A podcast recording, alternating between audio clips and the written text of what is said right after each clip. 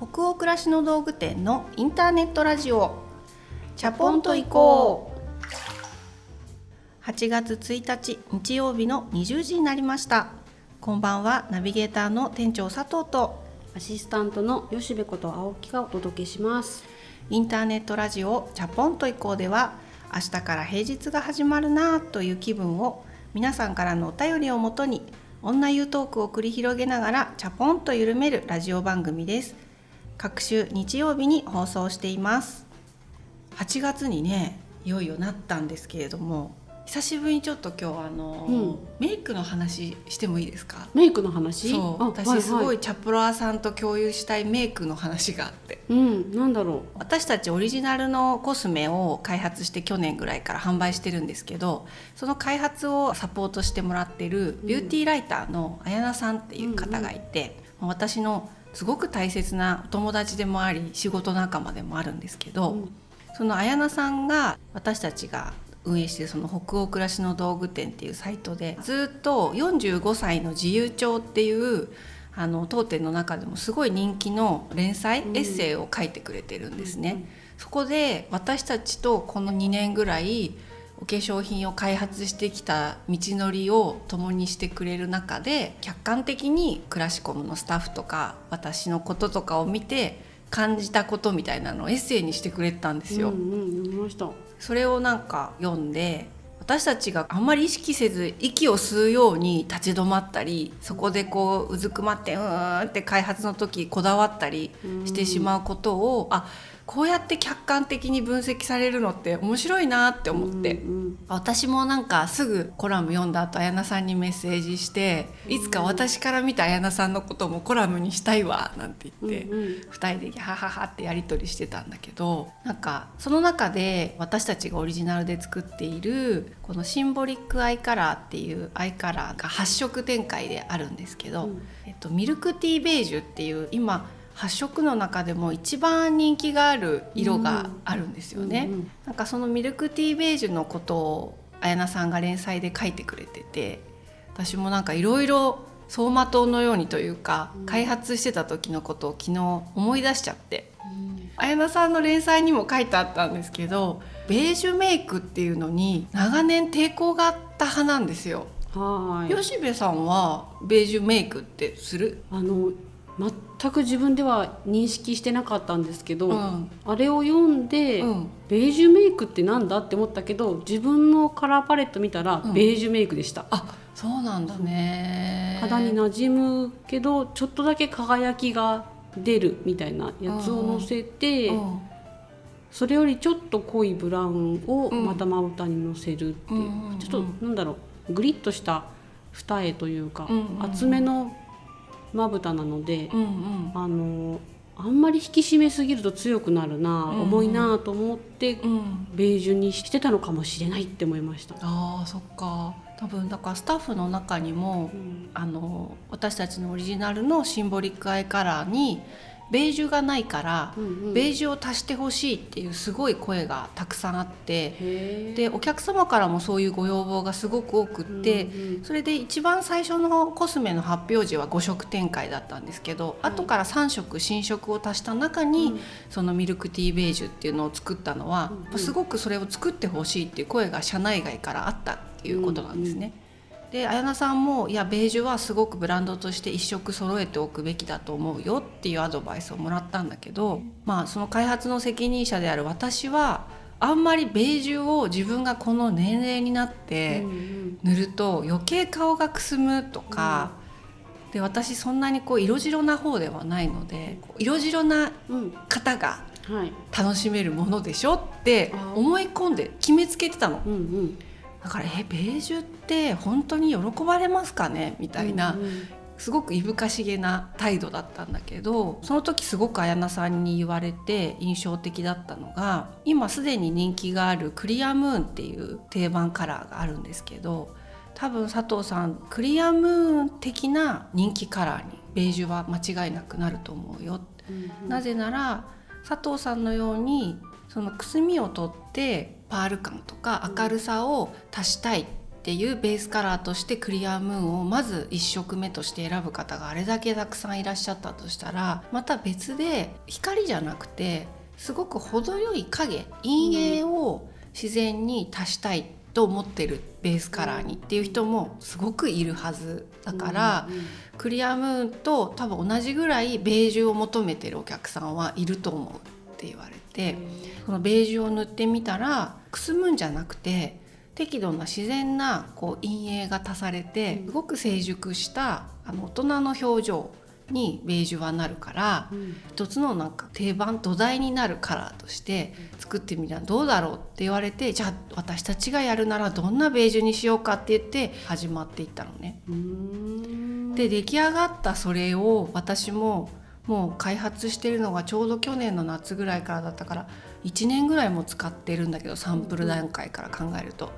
すっごいベージュ使うようになって実際。へなんかそのくすみっていうよりも私目が奥二重で腫れぼったいっていうのがすごく若い頃からコンプレックスだったんだけど、うん、なんかそこに自然な影が足されて、うん、でもう一色開発したアンティークブラウンっていう締め色を目の際に塗って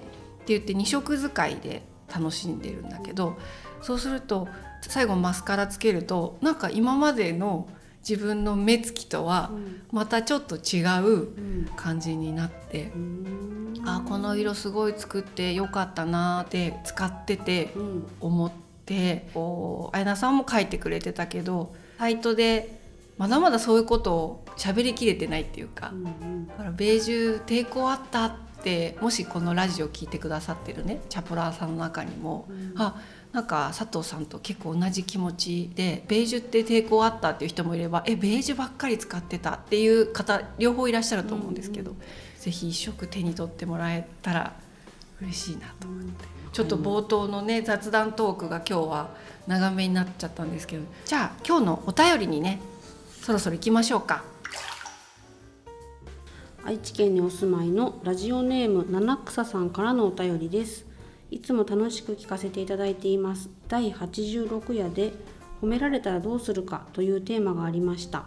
私だったらありがとうと言います。以前はいえいえそんなことないですと言っていたのですが本か何かでそんなことないというのは褒めてくれた人のセンスを否定することだから失礼ですよということを読みとても納得しました。自分が誰かを褒めた時もありがとうございますと言われる方がやっぱり嬉しいです。だからこそ言う時も言われた時も自分が本当に思っていることを誠実に言いたいなと思っています。謙遜は日本人の美点だと思いますが謙虚な気持ちは忘れず笑顔で褒め言葉を受け止められたらいいなと思います。はいありがとうございます。そうですね。お便りの「湯」で褒められたらどうするかみたいな。で私たちも結構ケースバイケースでそのまま喜ばれることもあればなんか子供について学校の先生から褒められた時こんなこと言って帰ってきちゃったんだよなとかいろんな話をね、うんうん、させてもらってそのアンサー的なお便りをその後たくさんいただいたんですけれども、うん、同じ内容の方多かったですね。褒められた時にやっぱり素直に「ありがとうございます」っていうことを意識しようって思っている方がチャポラーさんの中にこんなにたくさんいるんだなと思いましたよね。うん、ね。あとみんなやっぱり褒めたり褒められたりしてるんだなっていう世界がいいなって思いました、うん、そういう時どうしたらいいんだろうって思う悩みがあるってことは褒める褒められるシーンが結構あるってことなんだなと思って。確かにね。ね。大人になると結構なくなるものなのかなって思ってたけど。確かに。それ本当そうですねこの七草さんが誰かにアドバイスされたっていういやいやそんなことないですよっていうのは褒めてくれた人のセンスを否定することだから失礼ですよって本で読んだっていうことなんですけど、うんうん、なるほどって改めてこういうアドバイスを読むと、うん、あ確かになって私も思っちゃいました。うん、うんついついなんかこう照れたりしてね「いえいえ」なんて言っちゃいがちだけどやっぱり褒めた側は「でしょ」って言われた方が気持ちいいもんね。そうね、うんなんか「チャポンと行こう」聞いてくれてる人たちがあのこの間の話こういうふうに心動かされましたとか思い切ってお便り投げてみてよかったですとか、うん、ここで読み上げさせてもらうこともあれば私たちが全部ね隅々読んだりしてるシーンあるんですけど、そういう時も結構私たちも「いえいえいえいえ」っていう気持ちになっちゃうじゃない。なっちゃう。で多分過去の放送をちゃんと聞き直してみると案外いやいやいや私たちがねなんてこんなこと言えるあれじゃないんですけどねって、あ言ってた。言ってるよね。だしまあそういう姿勢でチャポイコはやりたいんだけど、うんでもなんかチャポラーの方から感謝してもらったり、褒めていただいたりした時に「ありがとうございます」っていうのもちょっと心がけていきたいね。うんうん、そうですね、で今吉部が急に胸を張って姿勢を正したの今「はい」っていう感じで。そのシーンあったと思って思い出しました。特にラジオ始めた3年前ぐらいってなんかもう今以上に手探りだったからね、今以上に自信がなかったしね。おしゃべりするっていうことに。そう。なのでなんか、うん、今回こういうやり取りチャポラさんとできて私たちも気づきがありましたありがとうございまし本当にありがとうございます。じゃあ次のお便りいきましょう。兵庫県にお住まいのラジオネーム暑い夏は冷ややっこさんからのお便りです。佐藤店長吉部さんはじめまして。通勤途中料理中ベッドに入った後などチャポイコや青化けのテーブルのサントラから元気をもらっています。先日青化けのテーブルの映画も見に行きました。ゆったりと贅沢な時間を過ごしたような満足感でいっぱいですところで佐藤店長吉部さんにご質問です。仕事へ行く時ああ仕事に行くのしんどいな辛いな嫌だなと思うことって皆さん少なからずあると思います。いろんな理由があるとは思いますが私も最近思うことが多いのです。仕事場に着くと日々の仕事に追われ帰りたくなる気持ちは消えていくのですが出勤する時に行きたくないなぁと感じます。そんな時こうすれば気持ちが軽くなるよということがあればぜひ教えてもらいたいです。はい。暑い夏は冷ややっこさん。いいですね。最高です、ね、最高のラジオネームですね、うん、ありがとうございます。いつもいろんな時にチャポイコ聞いてくださってるんですって嬉しいね。うん本当ありがとうございます。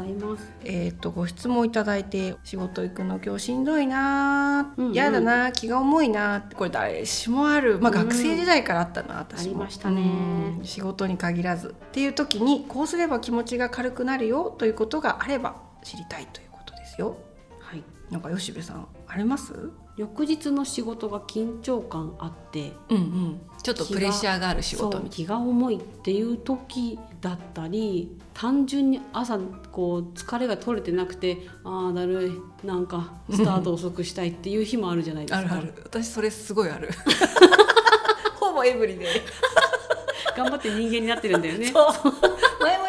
それはねラジオでね、うん、ゾンビから人間への儀式ね。その儀式が結構ね、うん、あのみんなあるんだろうなとも思うんですけどいざ動き始めるとそういう時はどうにかなるじゃないですか。でもそうじゃない時も確かにあるよなと思っ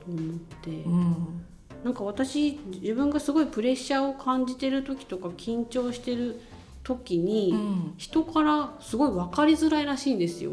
あそう。見えないってことねそうは。そうは見えないらしくって、うん、落ち着いて見えますよって言われた時になんでだろうって思ってたんですけど私こんなにテンパってるしこんなに緊張してるのにってすごい思ったけど、うん、あそういう時こそものすごいゆっくり動いてるかもって思ったんですよ。意識してる意識多分体がもう緊張してるから意識していつもの動きを、いつもよりゆっくりだから出発も早いし取り乱さないように動くっていうのが一番自分には多分合ってるからそこでこうバタバタ到着してああって準備してって始めると多分その重い気持ちのまま慌てて仕事に突入するんですけど、うん、そうなるともう本当に一日が緊張したわちゃわちゃしたまま過ぎてしまうので、うん、すごい早めからスタートして時間はゆっくり使うみたいなのが割と自分には合ってる方法なのかもって思ってそうしてるかもな、気持ちが軽くなることはないけど、それ以上取り乱すこともないっていうなるほどね。方法かもですね。それも長年の自分との付き合いでなんか吉部なりに見つけてきたやり方なんだね、うん、多分そうですね。そっか。なるほど。確かに。吉部さん仕事のシーンで私も一緒になることは時折あるけど緊張分かりづらいねその明らかにテンパってるでしょっていうふうに外から見える感じでは本当にないね。うん。でもそういう心がけがあるんだね。いつも以上にゆっくりのっそりとこう自分で心がけて動いてるんだねテンパらないように。できる準備はもう全部したから、うん、あとはのっそり動いて、うん、あのなんか衝撃が来たら、うん、こうキャッチしてちゃんと返せるような、テンションでいようっていう感じかもしれない。イレギュラーって絶対あるじゃないですか。あるある。あこんな球来たみたいな時にちゃんとキャッチできるように自分のテンションはいつもよりこう静かめで。でいるとなんとか過ごせるので,、でこれが終わったら、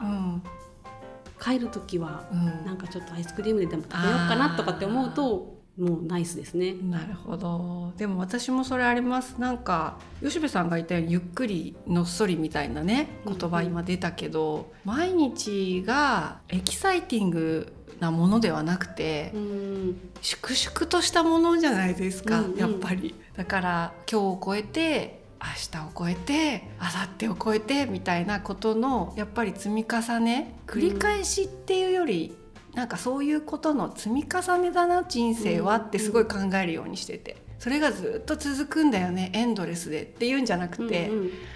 そのちりつもが毎日毎日粛々と真面目にやったことが積み重なっていくみたいな薄い川のようにしてというイメージで私もゆっくりのっそり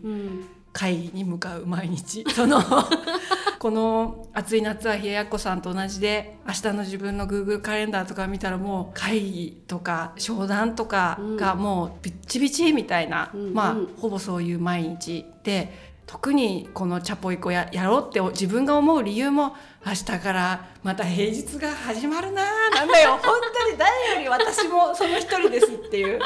だからそういう癒し自分も欲しいからこのラジオ始めたいって3年前思ったわけだから本当皆さんと同じ心境なんですよ日曜日の夜とかって。なんですけどああもうまたこういうずっとこれの繰り返しかじゃなくてやっぱりあこの粛々と一つ一つの事象とかタスクに向き合っていくこれが積み重ねられていった先に何かエキサイティングなことが待ってるかもしれないしっていうそれは誰にも予測できないけどっていうようにしてまあ考えるっていうのが一つ気を楽にする私なりの方法かなと思います。実際的な方法は音楽を聴くであったりとか会社に行く前にまっすぐ行かないでスタバとかねなんかコーヒー買いに寄るとか、そうやってちょっとこう息抜きするとかっていうことも実際はやってるんだけどやっぱそういうのって、まあ、ある種の気休めに結局過ぎないんで。考え方をいじっていくしかやっぱりそういうのを超えていく方法ってないなって最近本当にしみじみ思うのでそんな感じですかね。うん。コーヒーや音楽はおまじないですよね。そうおまじないには最強なんだけど、うん、その吉部さんも言ったけど私もあ今日が終わったら今ハマりにはまってる韓国ドラマ6話からまた見れるな夜中とか。そういうので密かにやっぱ元気になったりはするのよ、うん、楽しみがあるとか、うん、あとは週末ちょっと自然があるとこに行こうかなとかって思いを馳せてみるでも実際はそういうのっておまじないなんで。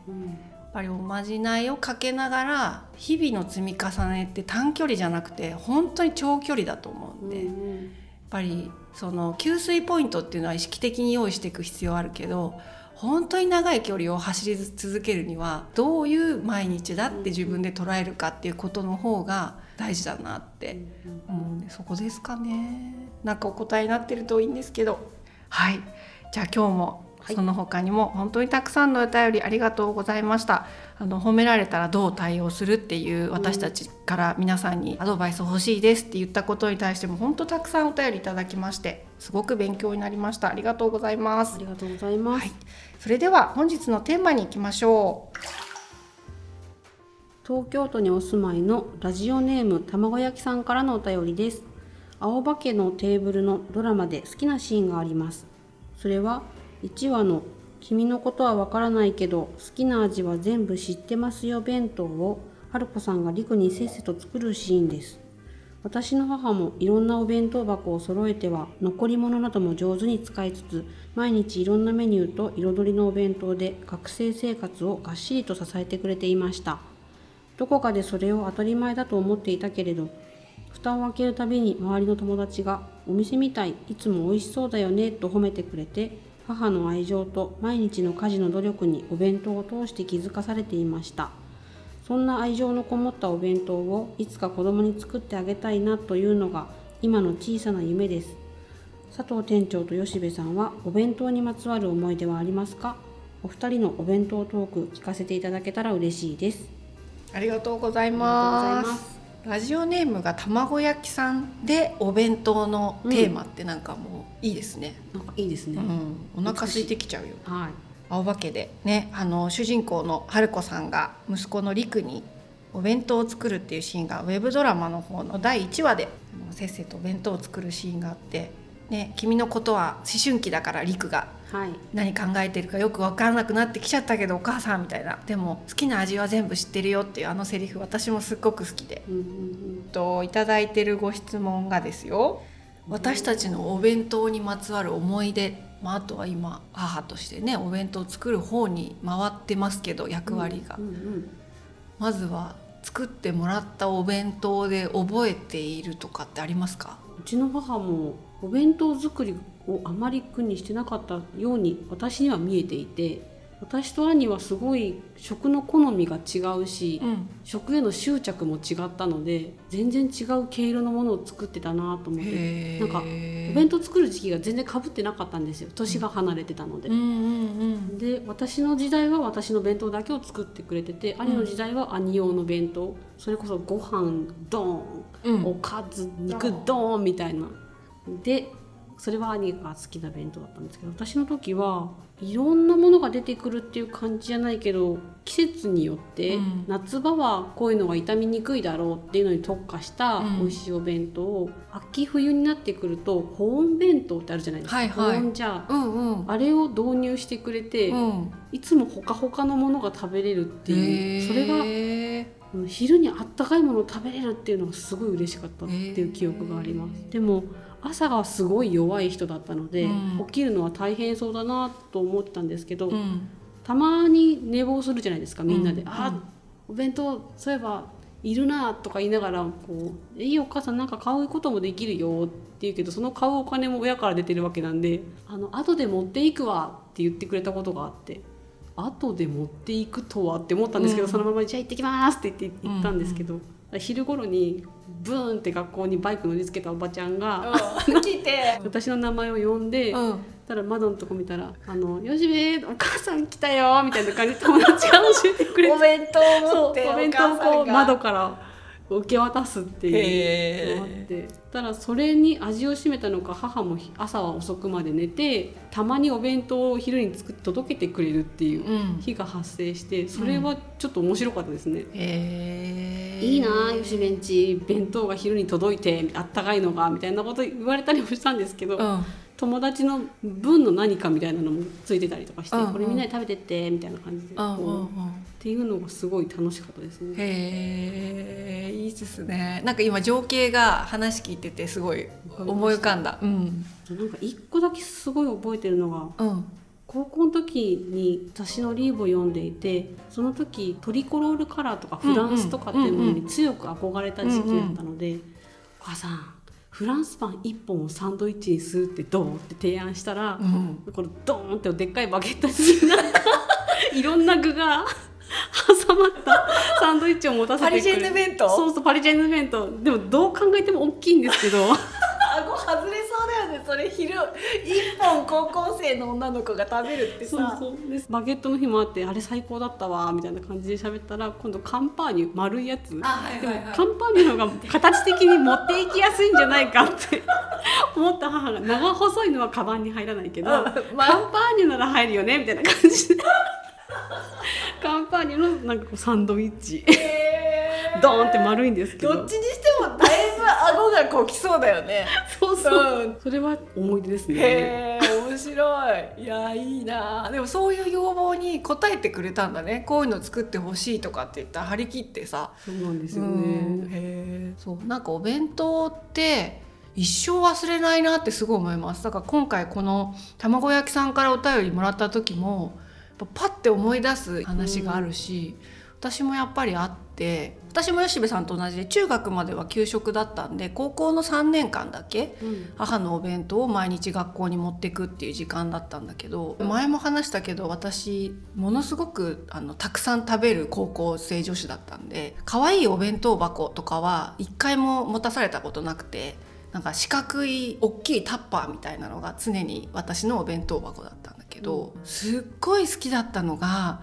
あの三色弁当っていうのそぼろとひ。き肉のそぼろとなんか母は絹さやを茹でたのをシャシャシャシャシャって斜めに千切りして、緑はそれででいり卵うん。の三色弁当でおかずなしみたいな。うんうん。でもすっごいそれ好きだったのよ。うん。でたまに母もすごく忙しい人だったんでそんなにいろんな凝った珍しいおかずとか綺麗な盛り付けとかは全然なかったんですけど、すごく忙しかったり疲れてて体調が悪い日はあのひき肉と卵だけだったの。うんうん。だから絹さやがあって3色になってるとあお母さん体調いいんだなってうんうん。その出来上がってきた弁当で結構判断してたとかもすごい思い出したしその忙しかった母なりにいつもデザートの小さいタッパーっていうのをつけてくれてたのね。うんうん。でそれを開封するのが毎日学校行って楽しみだった。なんかチェリーの缶詰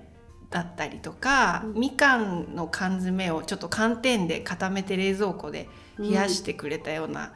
ゼリーだった日もあれば、うん。ミルク寒天が入ってた時もあるんですけど、うんなんかおかずは凝ってなかったんだけどなんかそのおまけでついてたデザートがすごい覚えてる。うーん。うん。ああいうのって案外手間だよね。手間だからなんかそういうのは多分朝っていうより前の日から準備できたから、うん。デザートはなんかちょっと楽しみとしておまけでつけてくれたのかなと思って、うんうん。そういうのってやっぱり自分の価値観をすごい知らない間に血となり肉となり形成してるから今私もお弁当を作る立場になったじゃないですか。で小学校の息子が毎日弁当を持っていくんで作るんですけど違うおかずを嫌がるんですよ。うんうん。だからお弁当生活始まるぞっていう1年生の時はあんなものも入れようこんなものも入れようサンドイッチの日もあればおにぎりの日もやろうとかいろいろ張り切ってたんだけど結果的にこれが好きっていうのが固まっちゃうとなんか他の変わったおかず入れると残して帰ってきたりとか、うんう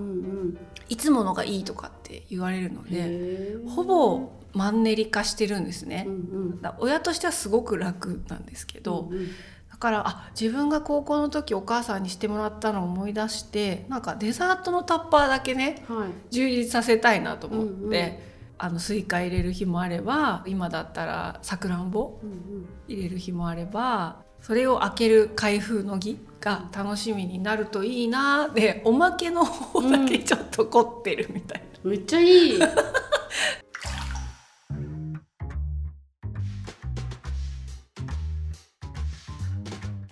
私もなんかちょっと面白くしたいみたいなのがある気がします、うん。そうなんかそういうびっくりをもらってきたからたまにびっくりさせたいというかう、ん。なんだこれって思われたいみたいなのがあってやっちゃいますね。なんだろう全部黄色にしようとかうん。卵サンド、うん。コーンスープ、うん。トウモロコシ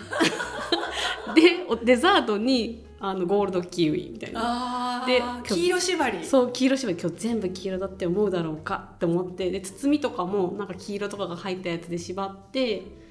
で帰ってきた時に「お弁当全部食べれた?」って聞いたら「全部黄色かったよ」って言われると「へーはあよかった」ってこう、ま、安心するみたいな。へー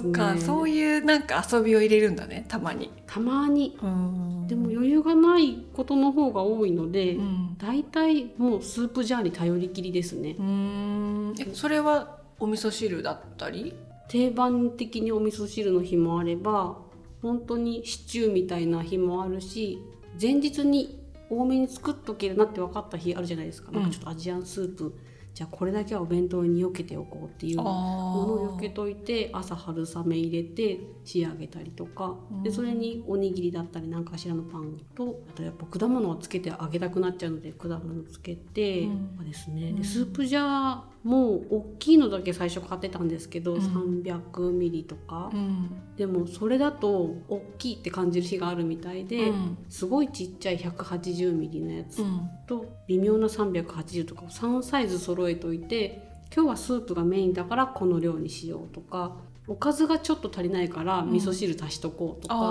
そういう調整もできるなと思って。ジャーが持っていかせられるのいいですね。うん、うん私も今はそれ学校がダメだって言われてるんですけど、うんうん、中学になったらすごい吉部さんの話いつも聞いてて絶対スープジャー買おうって思う。そえー、それをだからね息子くんも大人になって私たちみたいに思い出すかもしれないよね。ねスープジャー持たされてたなとか全部なんか黄色いびっくりデーがあったなとか 思い出すかもしれないよね。面白いもんですよね。面白いもんですね。うん私たちのね、過去の弁当と今の弁当にまつわる話はこんな感じなんですが、それこそチャプラーの皆さんも作ってもらった弁当の数々とか、自分が作ってきた弁当の数々いろんな思い出がきっとあるよね。これは。語り尽くせないぐらいの、あれなんじゃないかなと思うので。みんなそれぞれに本当ありそうですよね。うん、じゃあ今日はこんなところで終わりにしたいなと思います。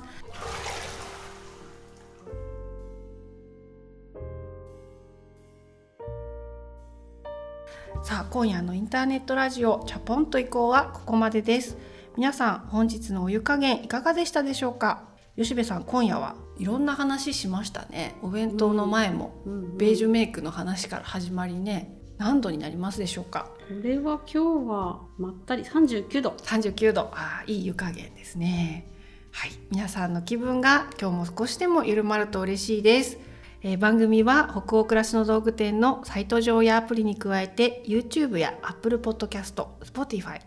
Google Podcast、Amazon Music など合計7カ所で配信をしております。ぜひご自分のライフスタイルにフィットしたプラットフォームでお楽しみください。引き続きお便りも募集中です。感想、ご意見、ご質問など、サイトやアプリでチャポイコ最新記事を検索していただき、ページ後半にあるバナーよりお送りください。Spotify などの場合は説明欄のリンクからお便りフォームに飛ぶことができます。全国のチャポラーの皆さん、お便りお待ちしております。次回のチャポンと以降は8月15日日曜日の夜20時になります。それでは明日からもチャポンと緩やかにそして熱くいきましょう。ナビゲーターの店長佐藤とアシスタントの吉部こと青木がお届けしました。それではおやすみなさい。おやすみなさい